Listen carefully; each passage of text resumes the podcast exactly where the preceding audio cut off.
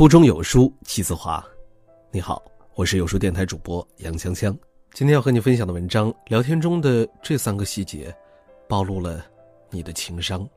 如果你也喜欢这篇文章，不妨在文末点个赞。情商高的人会从一个更长远、更宏观的角度审视和维系融洽的人际关系。有人说，如果你想了解一个人，最好最快的方式，就是去和他聊天因为聊天能够看出一个人的性格、气度、层次，甚至是情商的高低。那么，聊天中最重要的一点是什么呢？美国前纽约州的一位州长曾说过：“人类本性中最大的需求，莫过于觉得自己很重要，受到他人肯定及欣赏。”人类对于感觉自己很重要的需求，可以说比饥饿这种生理需求还要高。毕竟，只要填饱肚子，就不会再感到饥饿了。许多婚姻研究也发现，能让女人忍痛割舍掉一段长久关系的主因，并不是因为一方的虐待、刻薄或是强势支配，而是因为缺乏被欣赏和被肯定的感受。因此，聊天的过程中，让别人感觉自己很重要，这一点非常的关键。而做到这一点，重要的是善于倾听。《非诚勿扰》中的主持人乐嘉曾一度受到很多人的恶评，原因之一就是他总是说的太多。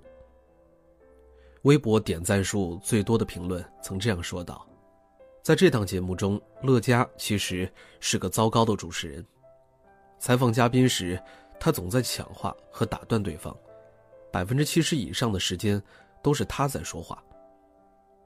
邀请嘉宾来到节目上，最想让观众了解嘉宾的，不是了解你主持人的。聊天中贸然打断别人说话，不光暴露了一个人的修养，更是一种情商欠费的体现。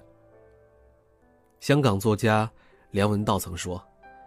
很多人以为一个电台或电视台的清淡节目要做得好，主持人的口才才是最重要的。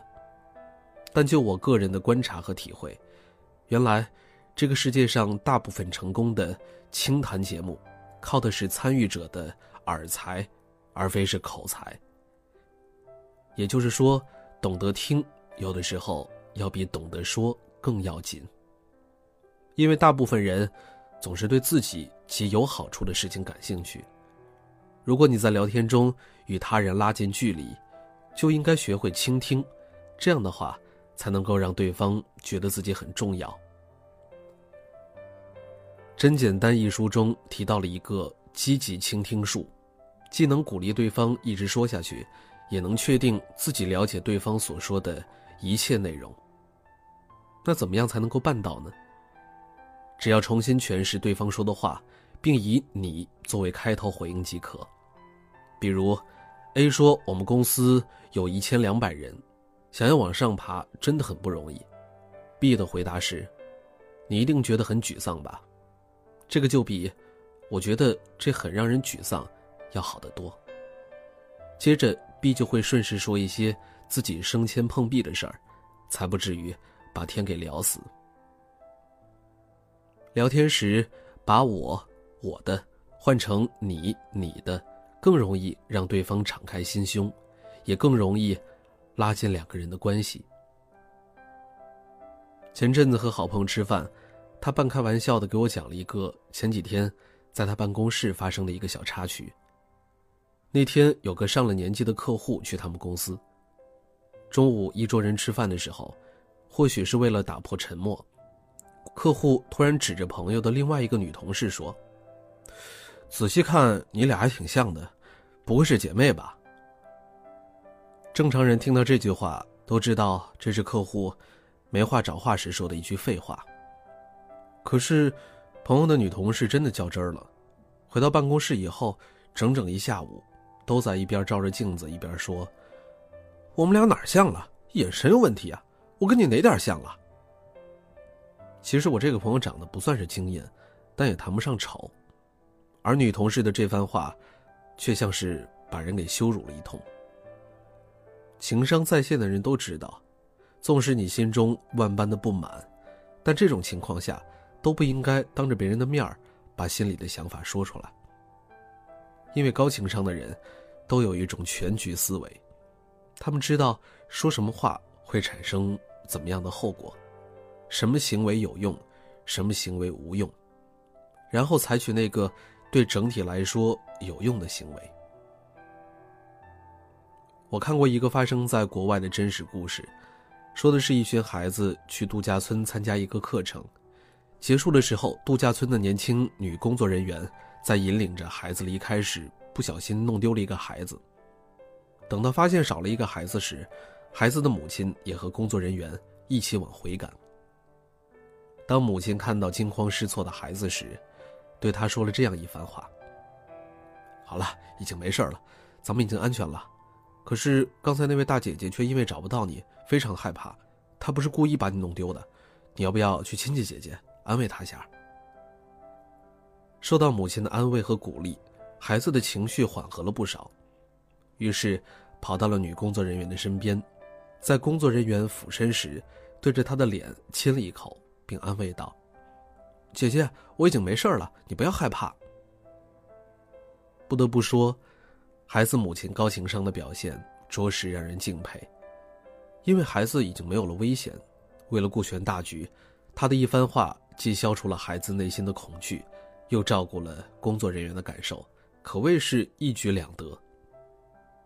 其实，高情商所谓的顾全大局，就是能够换位思考，而要做到换位思考，我们就需要对聊天对象有一个充分的认识和了解。比如，对于男性聊天对象，更多说事实和信息，避免情绪性借口，有话直说，比拐弯抹角的暗示更有效。而对于女性聊天对象来说，就应该多提供你的个人细节，以此触动她的情绪。说话委婉迂回，就比直来直去更重要。你是否有过这样的体验呢？当你在和别人聊天的时候。如果对方全程都双臂交叉，你对他的好感度就会大大的降低呢。因为双臂交叉在一定程度上，表现出的是对方无法对你敞开心胸的态度，这会给人一种拒人千里之外的冰冷的感觉。真简单一书中提到，在胸前交叉双臂，是一种试图把自己与自己不喜欢的人或事情。隔离开的姿势。当一个人交叉双臂，记住信息的程度就会降低高达百分之四十。如果你总是保持这样的聊天姿势，说明你的情商还是有待提高的。而如果你总是碰到喜欢在胸前交叉双臂的聊天对象，可以试图交给他某样东西让他拿住，或者给他一点事情做，从而改变对方。交叉双臂的姿势。由此，我们也知道肢体语言在聊天中的重要作用。研究表明，使用积极肢体语言的人更受人喜爱，更富有竞争力，更有说服力，情商也更高。